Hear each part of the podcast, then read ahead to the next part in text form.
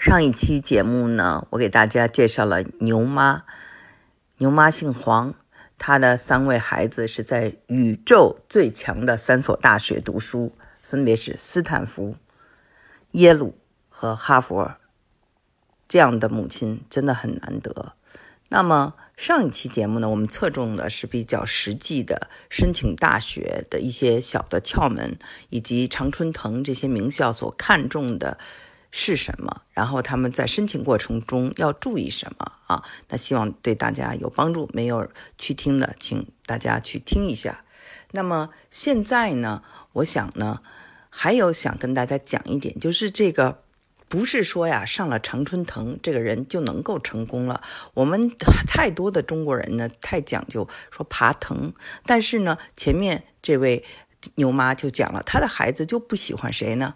不喜欢虎妈。为什么呢？因为虎妈的这个教育啊，对孩子是不尊重的，是一种强迫性的。我也觉得他这个会对孩子啊产生一种心灵创伤。那在未来以后，孩子们长大以后跟他的关系、情感上是不是会很亲近？这个我就不知道了。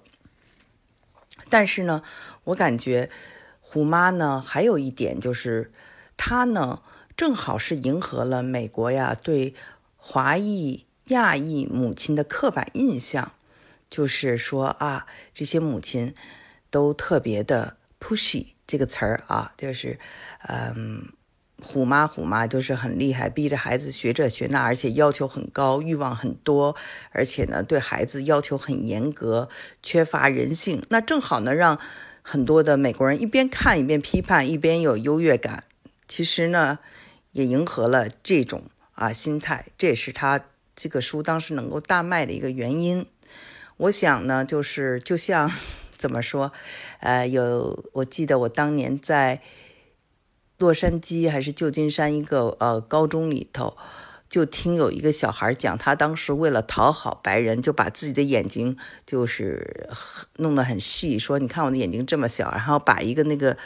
铅笔放到他的鼻子上，说：“你看我的铅笔可以在我的鼻子上停着，那么我的鼻子是多塌，就这样来讨好，来让人们觉得哦，他很幽默，然后嘲笑他自己而交朋友。这是一位华裔了。那么我不是说哈，这个虎妈是有意这样去丑化，但是呢，其实是起了这样一个作用。那么前一阵子虎妈。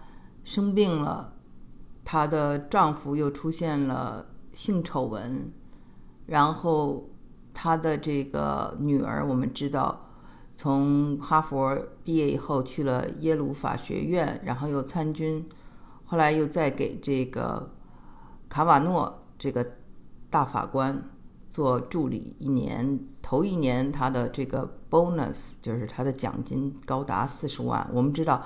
卡瓦诺也出现过这个呃性丑闻啊，这些事儿呢都是扯远了，我们就不说了。我们所表达的呢，只是一种理念的不同，观点或这种观念的不认可，而并不是其他。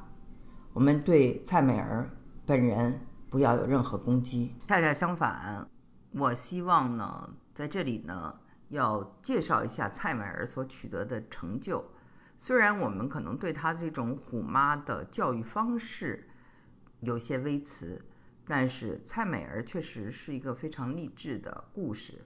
首先呢，她家里呢，奶奶、爷爷那一辈呢，算是菲律宾的望族啊，是华人。那么呢，她的爸爸呢，在 Berkeley 教书，是麻省理工学院的学霸，在。U C Berkeley 啊，加州大学伯克利分校，我的母校当教授。那他的这个女儿里面哈，有三个女儿上了耶鲁，啊，哈佛，两个哈佛，一个耶鲁。蔡美儿呢是，呃，哈佛法学院毕业，而且呢，当时是哈佛的这个学校法律刊物的一个主编，非常的努力。他们家族啊，这个就有这个学霸的。这个基因在里面，然后呢，他也指出了啊，这个华人不管在菲律宾有多少经济势力，但是因为这个政治上自己的尊严，他们家算比较富有的。他的姑妈被枪杀以后，也就不了了之。所以他非常关心少数族裔在一个国家的权利如何被保护。他也是一位非常努力的、吃苦耐劳的知识分子。那么，希望通过教育，通过努力，追求他的美国梦。我之所以把这些后续讲起来，就是想讲，成功要付出很大的代价。那么，这个代价值得不值得？你会做怎样的选择？其实跟一个人的三观有很大的关系，最重要的就是一开始的初心。我还看到很多啊，因为我认识很多很多这种藤校毕业的人，有的人呢，其实就是心理啊素质不太好，在未来的生活中呢遇到了很多挫折，或者说他们本人呢就自视清高啊，非常不招人待见。待见这个词儿大家都都懂吧？所以呢就会。有这样那样的问题，他们最终呢，就是没有取得他们想取得的那种成功，就很有失落感。然后呢，就是藤校，我们知道很难考，又花这么多钱，那到底值得不值得呢？所以呢，我们知道，凡是讲这个孩子上了藤校，这些父母呢，都很有这个市场，很多人华裔啊，愿意听他们这个呃讲座。大家记得吗？以前有一本书叫做《哈佛女孩刘亦婷》，就曾经非常的火爆。二十几年过去了，没有变化，大家依然是非常留意怎么能把孩子培养进入藤校。就从今年三月开始到现在吧，我就听了很多啊，王爸爸、王妈妈什么各式各样的人哈，就讲他孩子怎么上了哥大，他孩子怎么上了哈佛，他孩孩子怎么就是这样的讲座很多，甚至有的小孩他考上了哈佛，还没去读一天书呢，做一个讲座都有上千的人来听。所以可见这种啊需求是在的，可是恰恰呢，就是有很多的这个父母呀的这个心理啊有问题，他们的心理有问题，然后呢，他们的价值观也很有问题啊，非常的极尽功利，非常想成功，然后非常的想让孩子成功，对吧？那给孩子造成很大的压力，但是呢。因为呢，他们跟美国的这种价值观呢，又有一些矛盾之处。那么呢，在这个后来，就是跟他们的孩子就变得没有什么共同语言，甚至成为敌人了，就是观念不一样。然后呢，甚至我们以前哈发生过这样的事情，大家也知道，就是有一位耶鲁呃上了耶鲁的这个女孩，她呢，因为她的父母呢比较歧视黑人，她就。写了一篇文章吧，大概就是说，所有的他人和华裔都是这样的，就批判自己的族裔，那非常就是有失偏颇了。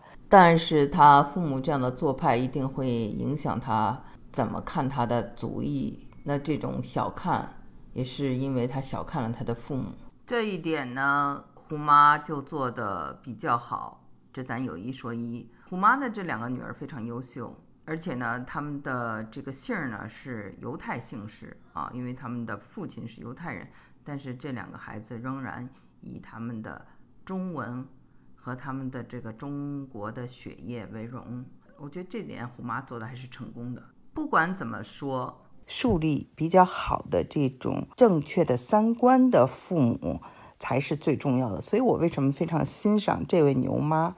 这位牛妈呀，她呢是一个很淡定的人，啊，这样的话呢，给孩子没有带来这种心理的压力，啊，让孩子能够比较宽松的成长，然后所有的愿望都是他自己去追求的。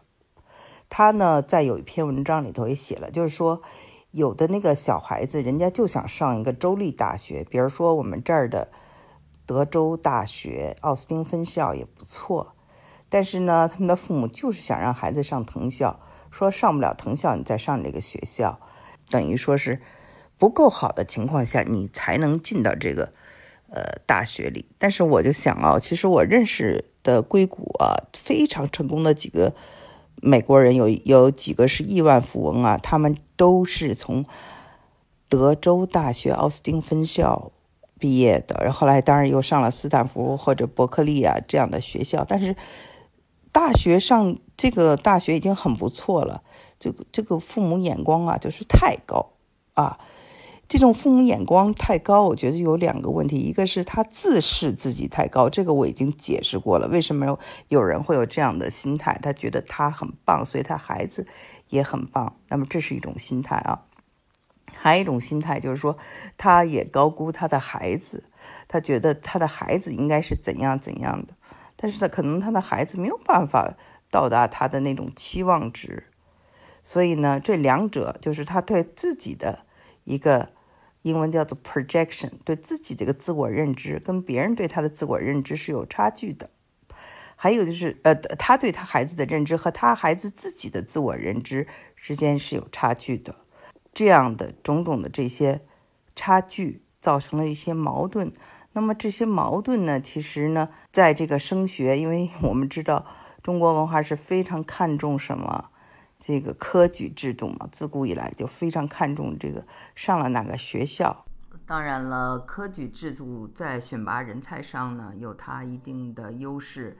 Meritocracy，意思就是说选拔精英、选拔有能力的人来治理社会。那么学历、学位。以及我们开的车，在一定的程度上呢，它能显示一种 status 地位啊。这个地位为什么非常重要？我们再往深挖，就是怕被人瞧不起，对不对？为什么怕被人瞧不起这么重要？因为自己缺乏自信。